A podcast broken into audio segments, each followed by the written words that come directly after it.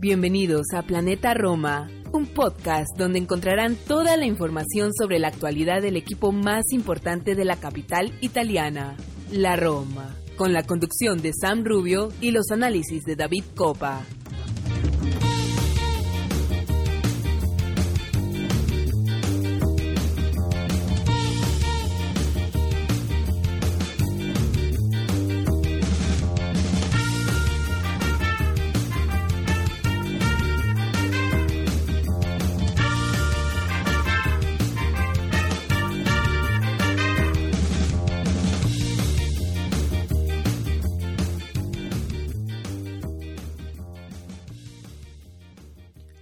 Tifosi y y bienvenidos a la edición número 96 de Planeta Roma Podcast. Les habla Sam Rubio, el conductor de este programa, y como siempre estoy acompañado de David Copa, editor de planetaroma.net, el creador de Il Calcio Total Podcast y por supuesto co-conductor de este programa. Con él vamos a debatir el frustrante empate a cero frente al Benevento, un partido que donde el equipo no encontró respuestas ofensivas, no encontró la idea para poder marcar ese gol que marque la diferencia. Es un resultado que nos deja con un sinsabor porque eh, da la sensación, o bueno, no da la sensación, es la realidad. Perdimos puntos importantes que al final de la temporada nos pueden, nos pueden costar. Pero bueno, eh, hay que dar la vuelta a la página porque se viene el Braga, el partido de regreso por Europa Liga, que nos encuentra bien posicionados, digamos, después del triunfo por 2 a 0 en Portugal, pero el partido hay que jugarlo igual. Eh, así que vamos a hacer una previa con David, eh, vamos a debatir quién debería ser el, el, jugador o el, digamos, el delantero titular en este partido, o Borja Mayoral, o Seco. Eh, vamos a estar hablando de ese tema porque es un tema que también se viene hablando muchísimo en la capital en estos días.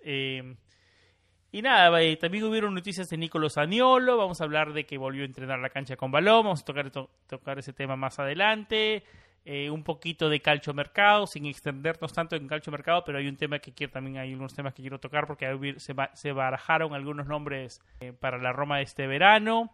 Así que nada, más o menos eh, en, en todos esos temas pasan la información de este episodio. Vamos a una corta pausa y regresamos con David.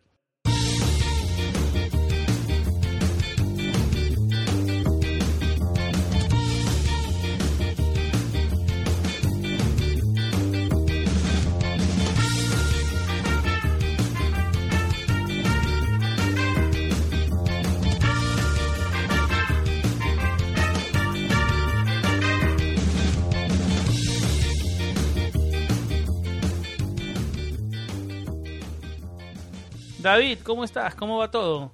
Bienvenido a un episodio más de Planeta Roma Podcast. Hola Sam, encantado de estar una vez más en Planeta Roma Podcast y nada, aquí estamos para hablar de lo que está pasando en el equipo alrededor de, del equipo en estos últimos días.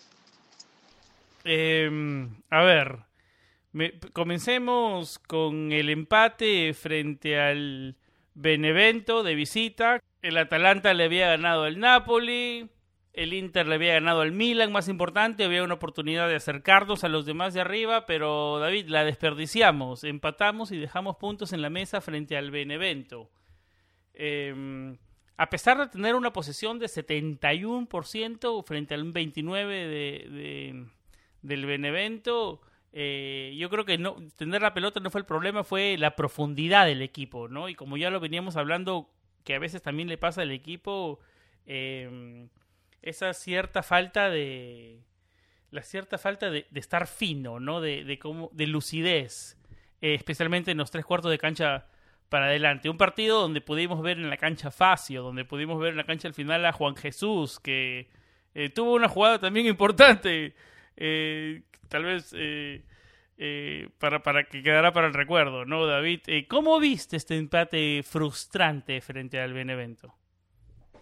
Sí, fue un partido bastante frustrante y sobre todo porque falta chispa, siguen faltando, yo creo que, no sé si es que los jugadores están un poco cansados, se viajó el miércoles a, Braga, eh, casi 3.000 kilómetros de Roma hasta Braga, luego se, se jugó el jueves, el mismo jueves se viajó de vuelta a Roma para entrenar el viernes, para viajar el domingo, eh, para volver hacia Roma, eh, tanto que, que, Fonseca dio el lunes de, día de descanso para los jugadores, para que los vio, eh, se vieron en algún punto del partido, se vieron físicamente cansados, que no estaban lúcidos, que no estaban proactivos, sobre todo Castro por la derecha, que estuvo bastante inactivo cuando estuvo en campo en esa sección del campo, luego eh, se hicieron algunas modificaciones y terminó Espinazola jugando por esa banda derecha, eh, terminando siendo uno de los más activos, eh, perdón, por esa banda derecha Bruno Pérez y, y, Espinazola volvió su banda izquierda siendo de los más activos, pero faltó chispa, faltó la claridad que falta en este tipo de partidos cuando se te encierran y que no sabes cómo descifrar ese último pase, cuando tienes una defensa bien encerrada y bien plantada eh, atrás. Y yo creo que es esto, ¿no? Que, falta muchas veces chispa, esa chispa que conversábamos hace unos días para, para ejecutar un disparo de, desde media distancia, desde hacer un buen centro. Los, los centros fueron siempre muy frontales o, malos. Un solo centro bueno que recuerdo que fue a Edín que remató eh, bastante ajustado. El equipo bastante partido, había pocas sociedades. Eh, Gonzalo Villar no estaba todo bien, todo fino como debería estar. Miki tampoco se ve bastante agotado. Miki que ha sido eh, sobreutilizado, eh, sobre todo porque las alternativas que hay a, a y lo importante que es, eh, no, están, no están listas. El Charaui viene entrando a poco. Pastores no es una opción. Carles Pérez, evidentemente Fonseca la tiene poca fe. en fin, yo creo que son un cúmulo de factores que han llevado a este empate a ser un partido que, como tú decías, viendo los resultados que se habían dado en la jornada, eh, sacando los tres puntos contra el Benevento y digamos un partido contra el Milan el próximo fin de semana antes de jugar con el Braga cargado de, de, un buen de una buena aura ¿no? de, un, buen momento para enfrentar un equipo que si se le ganaba al Milan se le podía incluso hasta sobrepasar y, ocupar ese, ese segundo segundo puesto aunque sea de manera temporal el resultado fue 0-0 eh, yo creo que que no hay necesidad tampoco de, crear una catástrofe. En todos estos partidos durante la temporada se han ganado, salvo aquel partido con, con Sassuolo que no se pudo ganar, eh, también que se generó bastante poco, el eh, partido contra la Juventus, que fueron otro partido que se generó bastante poco, que hubo poca lucidez, y esto ha faltado sobre todo en, momentos puntuales. Alguien que tenga la habilidad la chispa, la, la, la eh, la picardía de, romper con un pase entre líneas, de una jugada individual que te gane el partido, como lo hizo Pedro en el partido contra el Udinese, que se sacó un sabadazo tremendo y, te ganó los tres puntos contra un Udinese que planteó un partido muy parecido en su momento al de Benevento Inside. Así que yo creo que en líneas generales esto, estos son las directrices que llevaron al resultado final del 0 a 0 aquí tú piensas que se debe, que tenemos una actuación buena como el, como el triunfo frente al, al, Elas Verona, con el mismo triunfo de 3-0 frente al Udinese, el mismo triunfo en Portugal, en Braga, bueno, la derrota contra la Juventus, pero que no, nos, no, se nos vio tan finos, digamos, bueno, ese partido. Pero ¿por qué no le pudimos ganar al Benevento? Eh, ¿Por qué tenemos esas altas y a veces eh, partidos buenos y por qué tenemos partidos chatos? Eh, ¿Por qué? Eh, yo creo que encontrar ese, ese punto de, de mantener el, mantener el nivel de esos partidos importantes, yo creo que ese, ese, ese salto de calidad es lo que le está faltando a Fonseca ahora. No sé cómo tú lo ves. ¿A, qué te refieres puntualmente? ¿Al juego? A, mantener, al juego, a mantener el ritmo. A veces se le ve más fino, y otros partidos se le ve... Eh... es que estábamos jugando, ahora estábamos jugando, no estábamos jugando en tres semanas, había un ritmo bastante bueno, se habían, eh, salvo el partido contra, contra la Juventus, se le ganó bien a, a Argela Verona, eh, saliendo de la victoria con contra la Especia después de aquella semana horrible de eliminación de Kobe el derby, se le ganó bien al a Argela Verona, luego se atacó. Eh, eh, son, si jugábamos la mitad de bien de lo que jugábamos frente a Elas Verona, ganábamos este partido frente al Benevento, A eso me refiero, ¿por qué no podemos mantener ese, ese, cierto nivel de que son rivales que no bajamos? Es que son es que son, son rivales completamente diferentes que te plantean los partidos completamente diferente. El Verona es un equipo que te da eh, espacio y te da para la contra, que es el fuerte de la Roma. El Benevento es un equipo que se cierra atrás y que te lo va a hacer más complicado si se mantiene organizadito. Es que, es que el Leo Verona está en otro punto de la temporada, en otro punto de su crecimiento, es otro tipo de rival que cree en sus potencialidades y que eh, sabe que si en un momento determinado del partido te sale y te complica el partido, eh, te puede hacer daño porque tiene con qué hacerte daño. El, Benevento es un equipo que, que está, que, que, vive de, de, su trabajo como grupo en general, de que tiene muchas menos individualidades de las que puede tener eh, Geras Verona, que tiene jugadores como Sacanji, Antonín Barak, eh, Faraoni, ahora tienen a Lasaña, eh, y tiene a Federico Di Marco, que es uno de los mejores carrileros de la temporada. O sea, tiene jugadores que destacan individualmente mucho más de lo que pueden hacer los jugadores, eh, no sé, como Leticia o como eh, Nicolás Viola o no sé, el propio Lapadula. O Caprari, ¿no? El mismo Caprari. El Gianluca Caprari, que ha sido uno de los revulsivos de, del Benevento, y son, son equipos que te plantean el partido completamente diferente porque saben que si un, un, juego mucho más abierto quizás te puedan hacer daño, sabiendo que la defensa de, la Roma es, mucho, es bastante débil y sufren por, en ciertos momentos. El Benevento sabe que no puede llegar a ese punto de hacerle que cuánto, o sea, como lo plantearon en el primer partido, en, un, partido de, de, dame que te doy, el Benevento va a perder porque evidentemente la Roma tiene mucho más poderío de ataque y mucha más calidad. O sea, le puede hacer como le hizo en aquel partido eh, de la primera ronda que nos hizo dieron dos goles, pero la Roma le hizo cuatro. Si hoy volviera a hacer lo mismo, probablemente le hicieran dos y la Roma le hiciera siete, porque está en un mejor momento. Eh, más allá de que, yo te repito, vi el equipo bastante cansado, bastante, eh, no sé, no lo, no evidentemente estos partidos de jueves que yo no sigo entendiendo por qué la Roma jugó un domingo, pudiendo haber jugado un lunes, y la Juventus, que había jugado un miércoles, jugó un lunes. O sea, y no tenía y la Juventus este fin de este, esta semana no tiene partido, no tiene competición eh, UEFA, o sea, y la y la Roma sí tiene que jugar en la UEFA. O sea, son son son preguntas que uno se hace y que es sobre todo por la mala organización del, del calendario de la Serie que nadie se explica por qué o, o solo los que lo hacen saben que porque la Roma no estaba para jugar un domingo. Eh, no estaba para jugar un domingo, luego de, un ajetreo que se podía haber organizado un partido perfectamente un, lunes. Pero bueno, ya esto es... Exactamente, te da un poco más, eh, más frescor, más, más cansancio, una plantilla que viene bastante justa, que no tiene muchas alternativas, eh, en fin. yo creo que, que, el, que el ritmo de juego y el nivel de, juego debería apoyar un poco más a sus, equipos en ese sentido, digamos, ¿no?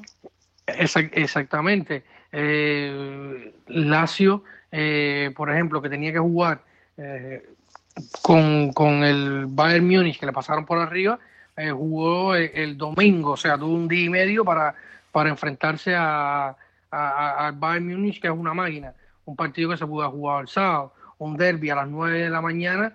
Yo entiendo que hay temas de patrocinio, de, de imagen, pero Ahora mismo el, Inter, que podría jugarse a las 9 de la mañana para que se vea en China con el tema de Suning y tal, no se están pagando ni los derechos en China para que se transmita al Inter. O sea, que prácticamente no tenía ni, ni sentido jugar un derby a las 9 de la mañana que desluce completamente. Eh, o sea, que, que son, son organizaciones que tú te preguntas eh, eh, el por qué. Pero bueno, ya estos son otras otras cuestiones. Por eso te digo, yo creo que que el nivel del juego de la ha sido bastante estable, salvo estos partidos puntuales, que aún Fonseca o los mismos jugadores no saben cómo resolverlo, porque Fonseca puede tener culpa hasta cierto punto, pero es como te decía un día, Fonseca te puede decir a ti que no dispares de media distancia, pero un jugador que tiene un cierto nivel, que juega en primer nivel, debe saber qué armas puede usar en un partido que está trabado, más allá de lo que te diga el míster, porque no vamos a decir que los los jugadores siempre son completamente obedientes y responden siempre a lo que te diga el míster y tú no vas a romper el esquema porque el míster no, no te lo permite. Yo creo que en el sentido defensivo eso es completamente es, más estricto, pero en el, en, el, en la parte ofensiva sí les da, o sea, sí en el sistema, pero les da cierta eh, le da cierto espacio para, para la creatividad. Yo creo que la ofensiva eso también tiene parte, ¿no?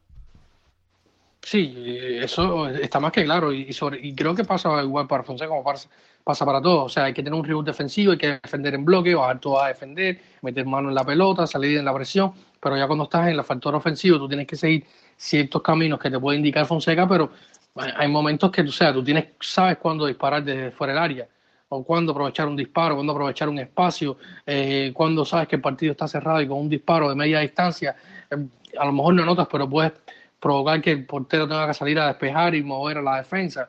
O sea, estas cuestiones eh, son, se dan puntualmente en un partido todo el que está en un, campo de juego sabes que, que eso puede cambiar y que no porque un mister te diga que haga una cosa o no, tú puedes aprovechar una iniciativa propia.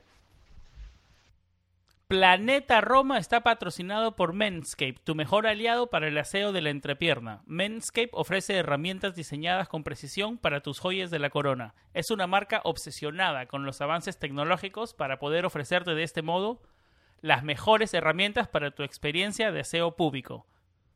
David, eh, ya lo venimos usando un buen tiempo este, este, eh, Lawnmower 3.0 de Manscape. La verdad que como ya lo vengo diciendo, me cambió la forma de asearme personalmente. Ahora todo es más rápido, todo es más eficiente, todo está listo eh, al momento. No, no, no, no me olvídate de los cortes, de sangrar, de que te moleste eso, todo el día, de encontrar la rasuradora manual indicada. Con el Lawnmower 3.0 de Manscaped se solucionó ese problema. Es la mejor forma que hay en el mundo de afeitarse eh, de, el aseo público. Por eso Mainscape ha rediseñado la recortadora eléctrica. El equipo de ingeniería de Mainscape pasó 18 meses perfeccionando la mejor recortadora de pelo público de pelo público de la historia y acaba de lanzar la nueva y mejorada Long Mower 3.0. Su recortadora de tercera generación incluye una hoja de cerámica de vanguardia para reducir los accidentes durante el aseo, gracias a la, tecnología Advanced Skin Safe. Desarrollada por Menscape. Cuando digo que esto es premium, es que lo es. La batería durará hasta 90 minutos para que puedas tomarte más tiempo con el afeitado. Gracias a la tecnología resistente al agua puedes asearte en la ducha. Y una de las funciones más geniales es la luz LED, que ilumina las zonas de aseo público para un recorte más apurado y preciso. Sí, totalmente. Es un, es, un, es un implemento y una herramienta que todos deberíamos tener en casa para eh, el aseo público. Yo lo he estado usando eh, este mes completo y realmente es súper genial, súper cómodo y siempre te deja una, una, buena, una buena sensación a la hora de, del recortado del pelo público. También cuenta con un motor optimizado de 7000 RPM con tecnología Quiet Stroke. Y no podemos olvidarnos del soporte de carga, presume de recortadora con orgullo. Este soporte de diseño inteligente es una práctica base de carga con USB. Si me estás escuchando ahora, quiero que lo pruebes por ti mismo, así como ya David y yo lo venimos probando y le decimos que es un producto A1, el, este Longmower 3.0. La verdad que Manscape está innovando 100%. Eh, recórtete todo eso que te sobra. Así como ya lo hicimos David y yo. Obten, y obtengo un 20% de descuento. Más envíos gratuitos con el código Planeta Roma en menscape.com. Tus testículos te lo agradecerán. Gracias Manscape y con su Longmower 3.0. Lo que verdad que David este producto, la verdad que... Ah, está rasuradito. Es, está rasuradito, la verdad que, y, la verdad que, y lo rápido que es, lo eficiente, eh, la luz... Tu esposa estará contenta, ¿no? La, luz de precisión. ¿Ha visto la luz de precisión que... sí, buenísima. Cómo, ayuda? Uno no piensa que ayudaría porque no, porque yo tengo buena luz en mi baño, ¿no? Pero esa luz de precisión cuando está, tienes la cortina cerrada, esa luz de precisión para pasar, la verdad, es genial.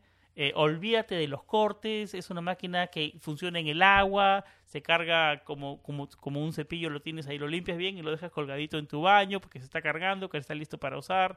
La verdad que es una maravilla este Longmower 3.0. Bueno, David, eh, vamos a hablar un poco ahora, vamos a meternos en lo que es el partido de regreso de la Europa Liga por la ronda de 16 de final, un partido donde la Roma viene con una ventaja importante después del resultado sacado en Portugal, una visita por 2 a 0, el gol de visita vale muchísimo. Eh, David, eh, comenzamos y te quiero hacer una pregunta. ¿Quién debe ser el delantero titular este jueves por Europa Liga en el Olímpico? ¿Erin Seco o Borja Mayoral? Y danos por qué, de tu opinión. Yo creo que, bueno, Fonseca después del partido contra Benevento dijo que no había titulares, no le gusta que le estén hablando de este tema, que se está haciendo bastante recurrente, se sigue hablando de si Bola Mayoral o Dincheco, Dincheco Bola Mayoral. Eh, a ver, en este partido yo creo que, que, deberían jugar los dos. Si debería hablar, abrir con titular, yo creo que, que si vamos al, o sea, la experiencia más reciente contra el Braga, eh, yo iría yo iría con Bola Mayoral por lo menos de inicio. Eh, intentar eh, sellar la eliminatoria, quizás con uno o dos goles en la primera parte, y luego pondría a Din Checo para eh, que siga tomando ritmo, para que siga tomando confianza, quizás anote otro gol como el que anotó contra, contra el Braga, y luego usaría a, a Din Checo como titular en el partido contra contra el Milan el próximo fin de semana. A eso me refería, porque también hay un partido el domingo, ¿no? Teniendo en cuenta el partido del domingo frente al Milan. Pero, a ver, David, perdón que te interrumpa, pero viendo cómo viene actuando Fonseca post pelea con Checo y, el arreglo y, lo nuevo que todo pasó en el mercado que no se fue. Si tienes eso en cuenta. Si tienes eso en cuenta, el que va a comenzar el jueves es Erin Checo el que va a comenzar el domingo es Borja Mayoral. Exactamente. Podría ser que pase esto si tenemos en cuenta cómo ha venido desarrollándose eh, Paulo Fonseca. Pero igual, yo creo que él ha aprendido la experiencia y sabe yo quiero creer que él ha aprendido de, de las experiencias de lo que ha pasado en los últimos días y que, o sea, Borja Mayoral, a, pesar de que es un jugador de que ha dado muy buenas impresiones, ha anotado goles importantes en partidos quizás no, no de gran talla, pero se vio que el partido contra la Juventus también, que fue un, un, resultado engañoso, tipo Benevento, porque es una defensa que se te cierra completamente. Eh, yo creo que yo no, no, no, puedo pensar que el Milan de Pioli va a salir a encerrarse en los 90 minutos a esperar a, a tirar de una jugada eh, puntual que te pueda resolver Ibrahimovic. Yo creo que ese no va a ser el Milan y se vio en, la, en el primer partido, la primera vuelta fue un partido, a pesar de los errores capitales, que terminó 3 a 3. O sea, hubieron 6 goles en el partido y yo no creo que, este, que el partido de, contra el Milan vaya a ser igual. Yo creo que, que Fonseca debe sacar sus conclusiones, ver quién es el, el que puede darle más. Eh, vimos que la defensa, nosotros vimos el, los que vimos el derby, eh, saben que la defensa del Milan eh, no es la gran cosa. también tenían enfrente a dos delanteros como Lukaku y, Lautaro, que están en un excelente momento de forma, que tienen una dinámica de juego, o sea, tienen una compenetración de juego muy buena. Y esto potenció mucho las, los errores en la defensa eh, rival. Y sobre todo porque Lukaku y Edin Checo, salvando las distancias, los años, la, el físico que tiene Lukaku hoy, podría, podría eh, e-, Edin Checo podría vestirse un poco de, Lukaku, por así decirlo, como lo, en el power que hizo en el derby, marcando los defensas, arrastrando las marcas para crear espacio. Eh, te digo, Fonseca tendrá que hacer su tarea, hacer su balance y ver quién cree él que pueda resolverle mejor el partido contra, contra el Milan, porque ganarle un grande por primera vez en la temporada yo creo que, sería un impulso muy bueno para entrar en un mes de marzo que va a venir muy cargado, que un partido entre semanas, con partidos de Europa League, si se sigue avanzando en el torneo europeo, que parece todo indicar que sí, así que yo creo que Fonseca debe eh, hacer su balance y ver quién, quién quiere el que, que dirija los partidos. Yo iría con Borja de titular en, contra el Braga y, y Edín el fin de semana. Eh, ¿Algunos cambios más? Eh, ¿Algunas rotaciones? y ¿Te gustaría ver algunos jugadores tal vez primavera? No sé, no, no sé si tanto es el estilo de Fonseca, pero algún cambio viendo la ventaja importante que se tiene, ¿no? No, es una ventaja para estar súper cómodos, pero es una ventaja para entrar. a ver, partimos Si entramos concentrados, eh, no deberíamos tener problemas de pasar ronda, ¿no? Hay que partir, hay que partir del problema de que. De un, hay que partir de un problema que es el de la defensa. Hoy no tiene muchos cambios Fonseca en defensa. Juan Jesús y Facio, que podrían ser utilizados como fueron utilizados este fin de semana contra el Benevento, no van a poder ser utilizados porque no están en la lista UEFA. Ya eso te lleva completamente a cambiar de esquema, cambiar de idea o utilizar variantes. Eh, una de las variantes es eh, volver a utilizar Espinazola en la línea de tres, otra sería eh, jugar en línea de cuatro con Mancini, si es que Cristante se, resuelve, se se o sea, supera estos problemas físicos del problema lumbar que está teniendo y está bien, eh, en las próximas horas sabremos definitivamente si podrá hacerlo, eh, si, si podrá estar contra el Braga, eh, quizás una línea de dos con Mancini y Cristante, o una línea de tres con Cristante, Mancini y Spinazzola, con Bruno Pérez otra vez por esa banda, izquierda. Esa banda izquierda. ¿Le dará minutos Fonseca a Carles Pérez? Para que, que trate de agarrar un poco de confianza el español. Pudiera ser un partido para Pedro y Carles Pérez jugando en el ataque con Borja Mayoral, pudiera ser una, pudiera ser una, una de las opciones, porque yo creo que Mkhitaryan puede descansar sí o sí, pudiera ser un partido para, para el Charaui por izquierda y Carles Pérez por derecha, creo que es una de las alternativas, en medio del campo creo que va a ver Diaguará a ocupar el puesto entre, uno entre, entre Villar y, y, Jordan Beretú, quizás Jordan Beretú que salió eh, antes en el partido contra Benevento y descansa en Gonzalo Villar, porque la banda no tiene cambio. O sea, las bandas son, hoy son Castro, Spinazzola y Bruno Pérez. Calafiori no ha estado bien físicamente durante toda la temporada. Ha sido prácticamente un fantasma, salvo algunos momentos puntuales en la Europa League, pero no ha contado nada entre COVID y, problemas físicos. No ha podido estar disponible para Fonseca. Así que no hay mucho. ¿no? No, Santón menos. Igual, jugó los primeros partidos de la temporada por luego de aquella lesión de Castro en, el primer partido contra la Verona, luego se recuperó los holandés, el, el eh, Santón dejó de contar, luego vinieron problemas físicos, eh, COVID, más problemas físicos y, no, no, existe. Se puso un jugador en, la lista en la lista UEFA que hoy no, no, no, cuenta para nada y, no te puede resolver ningún problema. Quizás hubieras tenido uno entre Fácil y Juan Jesús, el problema tuviera otra envergadura. David, eh, antes de cerrar el tema, la previa del, del, partido del Braga de este jueves, ¿no? El Braga le viene de ganarle 4-2 al Tondela en su liga, Liga Primera, Primera Liga, perdón. Están terceros y nada, vamos, entramos con bastante confianza. Pienso que yo también pienso que vamos a pasar de ronda, pero no hay que confianza, hay que jugar los 90 minutos, ¿no? Sí, una, una ventaja cómoda, un 2-0 de visitante es un resultado cómodo.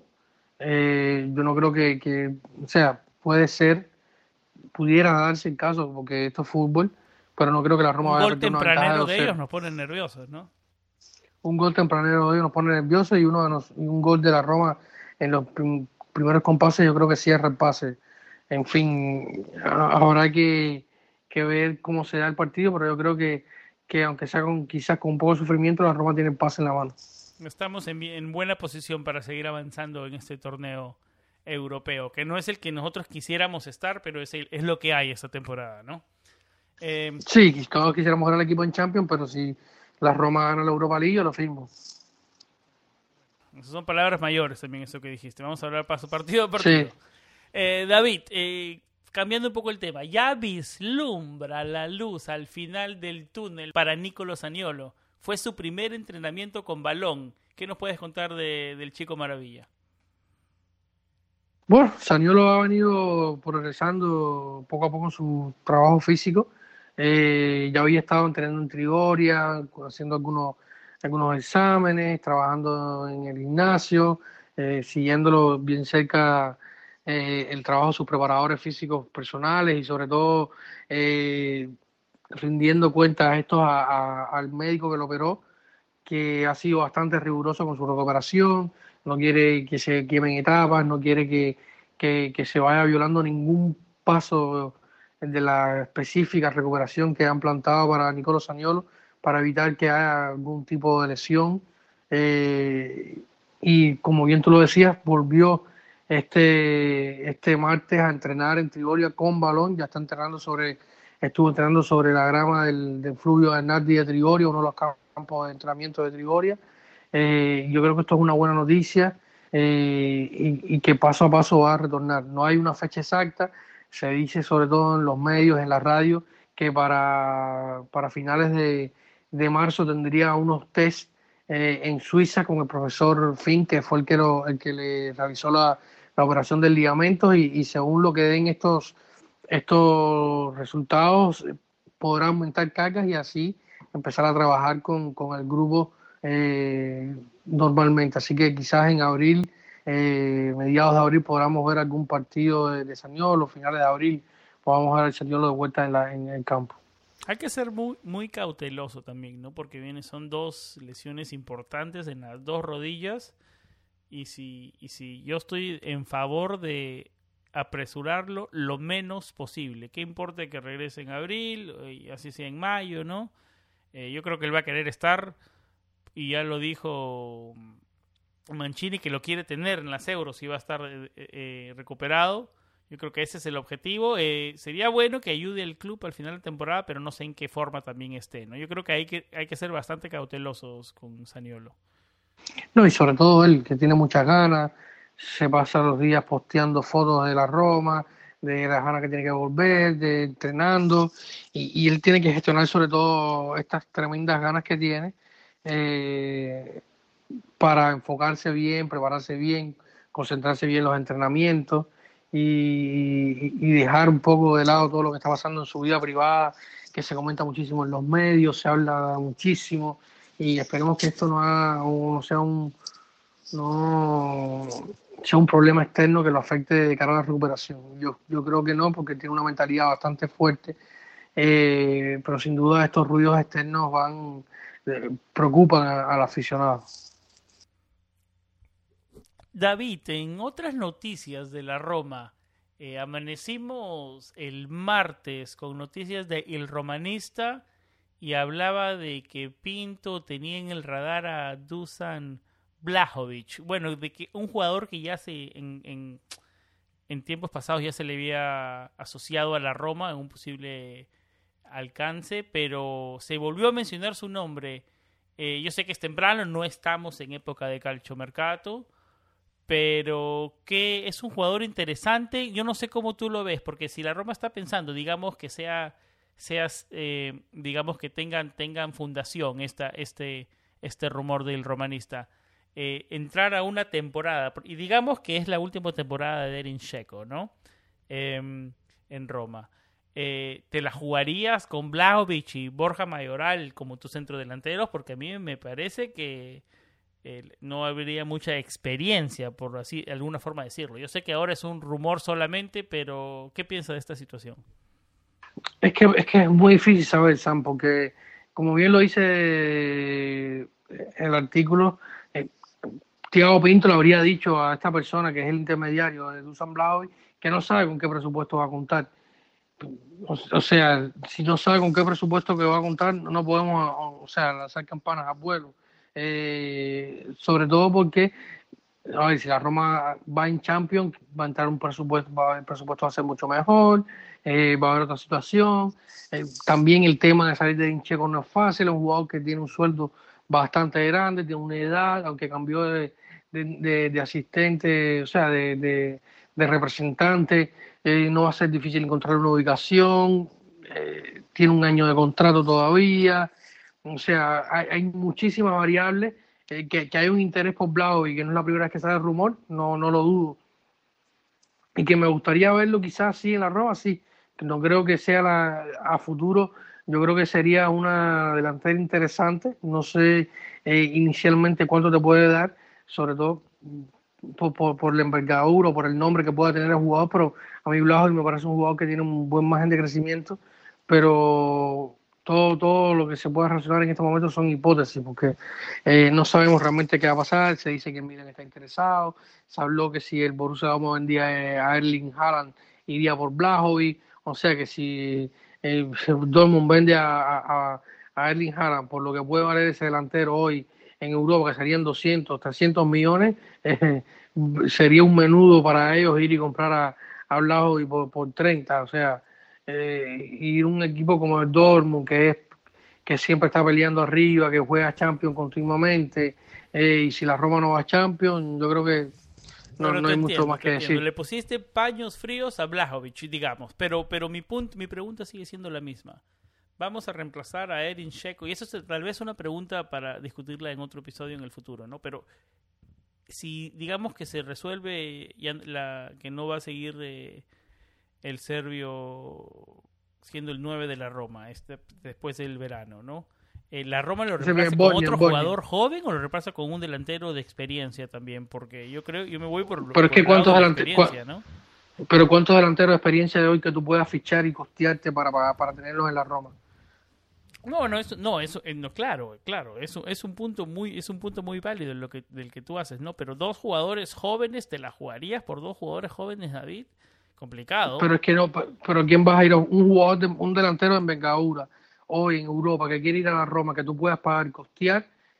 La Roma no puede, la, eh, este, el primer problema es que la Roma está tratando de reducir los sueldos salir No, del sueldo de, se de- puede encontrar, se puede encontrar, digamos, un, ¿cómo se llama? Dime el- un el- nombre. A ver, ¿cómo se llama el delantero, el, el francés del Chelsea? El, Olivier Giroud. Yeah, ¿Muy caro? No, Digamos, pero al es que, final- eh, pero estamos, estamos cayendo en lo mismo. Estamos cayendo en un jugador que tiene la misma edad en Checo prácticamente y cobra prácticamente lo mismo. O sea, Pero estamos asumiendo que la relación Seco-Fonseca no va a durar más de este verano. se fue de Incheco, de la Roma. Se pasa lo que pasa con Fonseca. Si Fonseca no va a Champions, no, no, no, no se Bueno, activa no su sigue Fonseca, ¿no? renovación. Claro. No, vamos a suponer que no, no sigue ninguno de los dos. Van a empezar con un proyecto nuevo la temporada que viene, un proyecto más nuevo, otra vez más, con un delantero diferente, porque Dicheco no quiere continuar. ¿Qué delantero tú puedes fichar entre 25 y 26 años que pueda darte 20 goles por temporada con un saldo de, no sé, sin ir a Champions? Vamos a ponerlo en la peor de las situaciones. No fuiste a Champions, tendrías cuánto? 20 millones para reemplazar a Seco. ¿Qué delantero de 20 un delantero de 20 millones que te haga 20 goles hoy en Europa? Ok, pero eh, Erin Checo no, no- ahora mismo no es el mismo Erin Checo de hace seis meses ni de hace un año y el Erin Checo de acá a seis veces más no va a ser el mismo Erin Checo ni de No, de no, ahora, yo estoy de acuerdo contigo que yo, yo, yo, yo sé que hay que reemplazarlo, pero de que vas, no se va a encontrar un en checo, un, un jugador Ah, que te eso dé lo que estamos te de da él. acuerdo, estamos de acuerdo. Ver, no, Yo creo que ni- ni- ni de la mitad. 100 goles para el equipo no se va a encontrar fácil. Pero de que hay que hacerlo, hay que, hay que empezar a pensar en eso. Sí, yo no creo que se vaya a encontrar un jugador de envergadura. La Roma no va a hacer fichajes top. Yo creo que el último fichaje top fue probablemente de Incheco.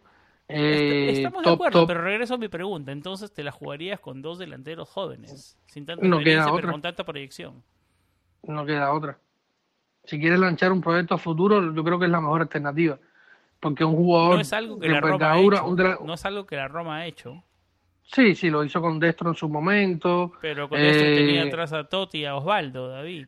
O sea, tenía otros Sí, pero- jugadores encima pero con Osvaldo experiencia. pero- Después de Totti, el único Oh, con experiencia que quedaba Bueno, arriba la, fue la tampoco, la, tampoco la, exper- la experiencia de, de Pablo Daniel Osvaldo en, en- en un equipo top top no era mucha. Bueno, pero estaba porque venía Totti.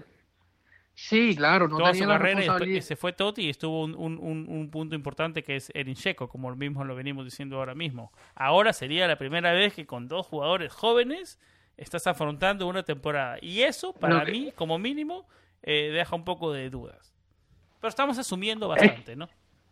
Pero yo- eh, eh, eh, estamos especulando bastante, pero yo creo que no, no hay de otra. Y que el camino, evidentemente, va a ir, va a ir hacia ahí. Dos delanteros jóvenes, no hay otra.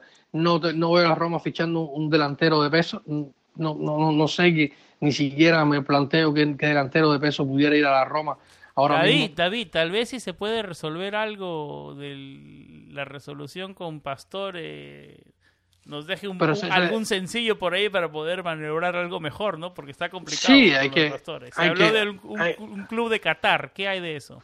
¿Y cuánta No, verdad hay ahí? Te no, no, me- no me gusta hablar de estas cosas porque al final en- hablar de mercado en febrero, marzo no, no tiene mucho sentido, pero te digo, ¿cuánto te puede dejar Pastores? ¿Siete millones? ¿Seis millones? Tienes que contar con la venta de, de Hunde, con la venta de Kluivert, pero, con la venta de ¿cuánto Steven ahorrando con la venta- salario?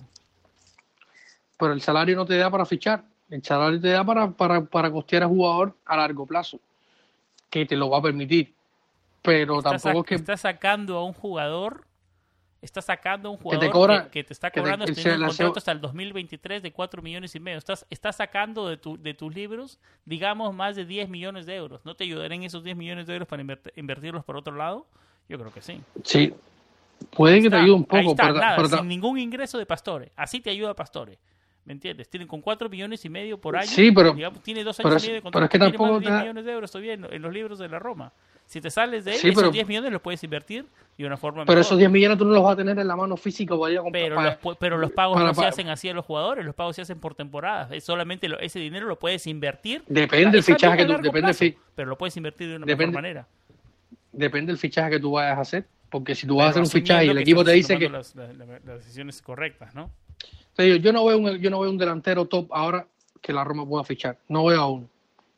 Un, delantero de 25, 26 años que te pueda garantizar 20 goles, no lo veo. No veo ninguno que vaya que esté yendo a Roma. No lo veo. ¿Te la jugarías con Edin Checo una temporada más? ¿O dos jóvenes? No, no, no me la, no, no me la jugaría con Edin Checo. Yo quisiera un jugador joven que, que empiece a crecer. Eso es lo, eso es lo que quisiera. O sea, un jugador un joven. mundo ideal, un Blagovic, como lo veníamos hablando, un Blagovic y, un Borja Mayoral. ¿Te estarías contento con esos dos para asumir la No sé si estaría no sé, no sé si, no sé si estaría contento, pero sí sería algo. Porque Edin Checo llegará a un punto que no te va a dar más, se irá complicándose el, el mercado, no sabemos hasta qué punto va a seguir la crisis económica y no sabemos, o sea, en un momento puedes conseguir a Blas hoy, después quizás podrás conseguir a un destro de vuelta con 29 años. Eh, eh, vaya, es lo, si, si, siguen saliendo o se, o se van quitando las opciones, eh, mientras menos opciones tienen, mm, algo de menos calidad vas a terminar agarrando. Ese es el punto. Tú, no te la jugarías, digamos, por un... Y tal vez me vas a decir, estás loco tú, Samuel pero no te lo joderías por un Pavoletti, Borja Mayoral, digamos, como Borja Mayoral. No, Pavoletti, viene de dos, de, dos lesiones de ligamento cruzado, una lesión de espalda, casi no puede ni jugar. A lo mejor hace tres años me lo hubiera jugado con Pavoletti, pero hoy no. Ni, como suplente, no tú quieres dos jóvenes con proyección. Digamos, eh, comprometiendo un poco la experiencia. Pavoletti casi ni se puede parar. No, pero no me refiero a Pavoletti él mismo, digamos un jugador así de, de ese corte, el mismo destro, con ese jugador que está con experiencia en la liga, no como no, no, no, no, Te, la, jugarías con alguien de mayor proyección. Por supuesto. Bueno, es un punto, es un punto válido, es un punto que definitivamente eh, vamos a poder discutir en los meses, en los meses más adelante. Eh, David, eh, ¿algo más que quieras agregar antes de cerrar este episodio?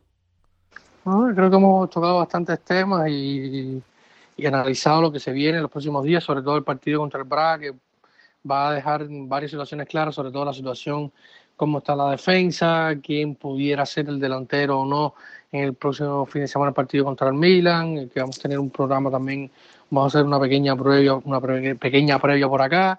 Eh, y creo que, que, sí, que podamos esperar cosas buenas de la Roma, esperemos que podamos solventar esa eliminatoria, retomar un poco de, de, vibras positivas. Eh, y nada, yo creo que, que esto ha sido todo por hoy. Tengo un tema más, David, para preguntarte, antes de despedirnos. Em, habló Francesco Totti para Bobo TV, su canal de Twitch. Yo sé que tú estás mirando, tú eres el usuario número uno de Twitch en todo el continente latinoamericano. ¿Qué sacaste de la conversación entre Francesco Totti, el Bobo Vieri, Nicola Ventola y Antonio Casano?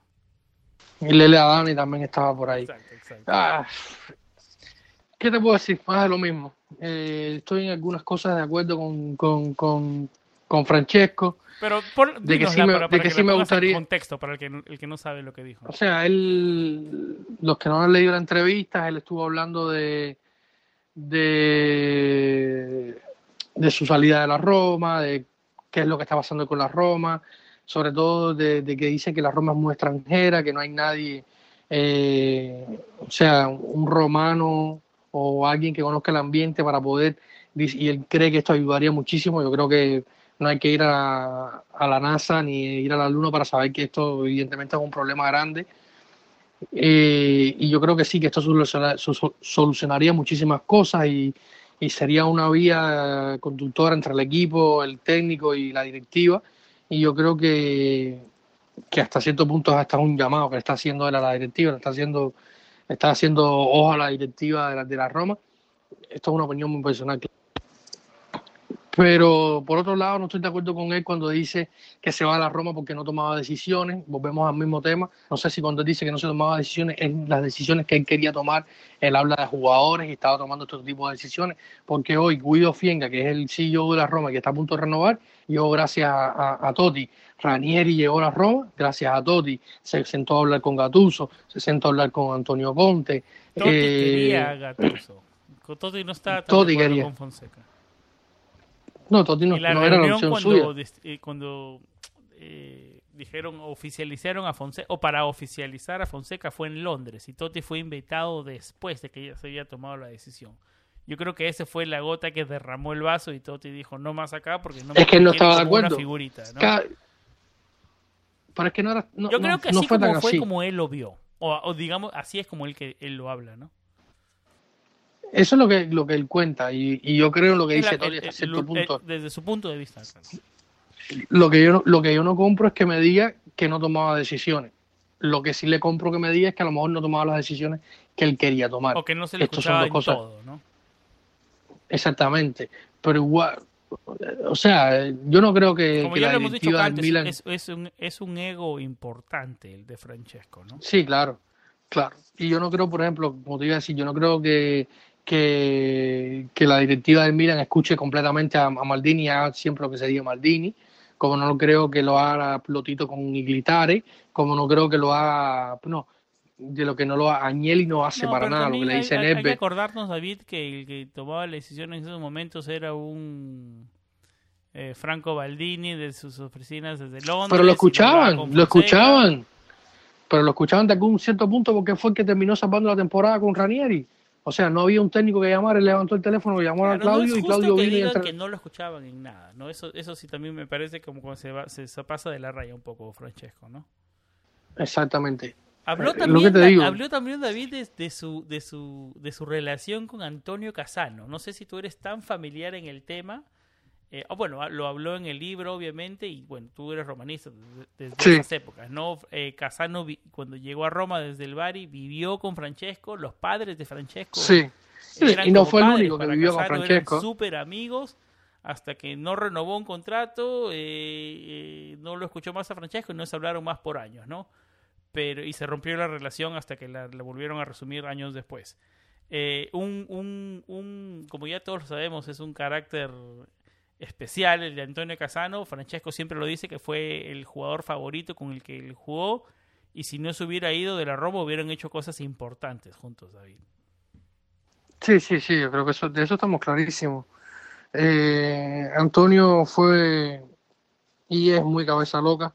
Eh, él incluso en esta transmisión de Twitch hace una, una, una anécdota cuando llega Spalletti, eh, que dice que él tenía puesta la música a todo volumen a, a- en el vestuario, que llega Spalletti y le quita la música y le dice que, que esta música qué cosa es, que aquí lo que hay todos en terreno a entrenar, y dice que, que Casano, en medio que en broma y medio que en serio, se le encaró y le dijo, mira, esto es un vestuario serio y de gente grande, no de esos eh, tres por kilo que tú entrenabas en el Udinese. Y eso te da las claras del tipo de persona que era eh, o es eh, Antonio Casano. O sea, era un personaje muy particular dentro de un vestuario. Lo que había jugadores como Francesco Totti que lo podrían tener una influencia y sacar lo mejor de él, pero eh, nada, eh, los caminos terminaron separándose y al final su carrera después de la Roma en adelante terminó en declive, aunque tuvo si hubiera puntos muy altos como lo si tuvo en hubiera Parma. querido Casano. Si hubiera querido Casano hubiera sido balón de oro, como probablemente hubiera sido Balotelli. Exactamente, si hubiera querido. Porque las La condiciones y el Si talento. Exactamente, la- la- el, el talento y las condiciones de sobra lo tenía Antonio.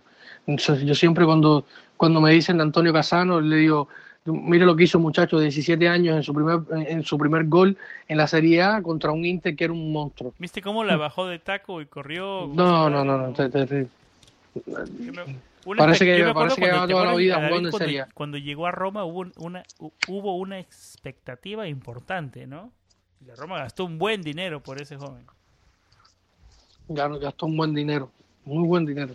Creo que eran 18 millones de... un número importante de- para esa época. Y, y Italia, como siempre lo decíamos, que es un país de, de viejos, ¿no? Que eh, inclusive en esa época se jugaban, contrataban jugadores de 28, 29 a, a su máxima expresión, ¿no? No, no se acostumbraba como ahora a tra- traer jugadores tan jóvenes, ¿no? A tan precio tan alto. Exacto. Exactamente. A David lo puede encontrar en su cuenta de Twitter, Davidcito-RC. Mi cuenta personal es Samuel Rubio99. La cuenta del programa es Planeta-Roma. Así estamos en Twitter y en Instagram. Eh, y como de nuestra plataforma del podcast, obviamente está en todas las plataformas principales de podcasting. Estamos en Apple Podcast, Google Podcast, Stitcher, Spotify, TuneIn Radio, iHeartRadio, Podbean, Evox y la, la forma más, más fácil, digamos, de escucharlos es en nuestra página web, planetaroma.net slash podcast. En planetaroma.net obviamente están diariamente la información eh, más importante de la Roma, así que nada, ya, se está convirtiendo en un punto importante, ¿no? Eh, y estamos creando una comunidad súper buena, David, que cada vez va creciendo más con Planeta Roma. Em, yo creo que eso ha sido todo por el episodio 95. David, gracias por acompañarnos y estamos haciendo, vamos a ver si nos juntamos para hacer la previa, después del, de, eh, esperemos que sea una clasificación en Europa Liga y para hacer la previa del partido contra el Milan, como tú decías. Exactamente, estaremos hablando si logramos pasar de fase, los posibles rivales, estaremos haciendo una previa contra el Milan, o sea, muchísimos temas que tendremos. Vamos a tratar de tener un invitado también, sorpresa, vamos a tratar. Sí, sí, sí, vamos a tratar vamos a lograr a ver si podemos ajustar los calendarios y que, que todo se, se confabula a favor nuestro y tener un invitado por acá bastante especial. Como lo decía, siempre con vibras positivas, amigos. Estaremos hablando después de lo que esperemos que sea una clasificación en Europa Liga para llegar entonados al partido del fin de semana y que por fin podamos romper esa mala racha de no poderle ganar a un equipo top 6. Yo creo que si clasificamos en Europa y hacemos, podemos hacer una buena presentación este jueves frente al Braga, llegaríamos entonados eh, para poder por fin cortar, cortar esa, esa mala racha que nos viene como una sombra toda la temporada. Que tengan unos buenos días, estamos en contacto pronto y como siempre, lo más importante, Forza Roma. Chao.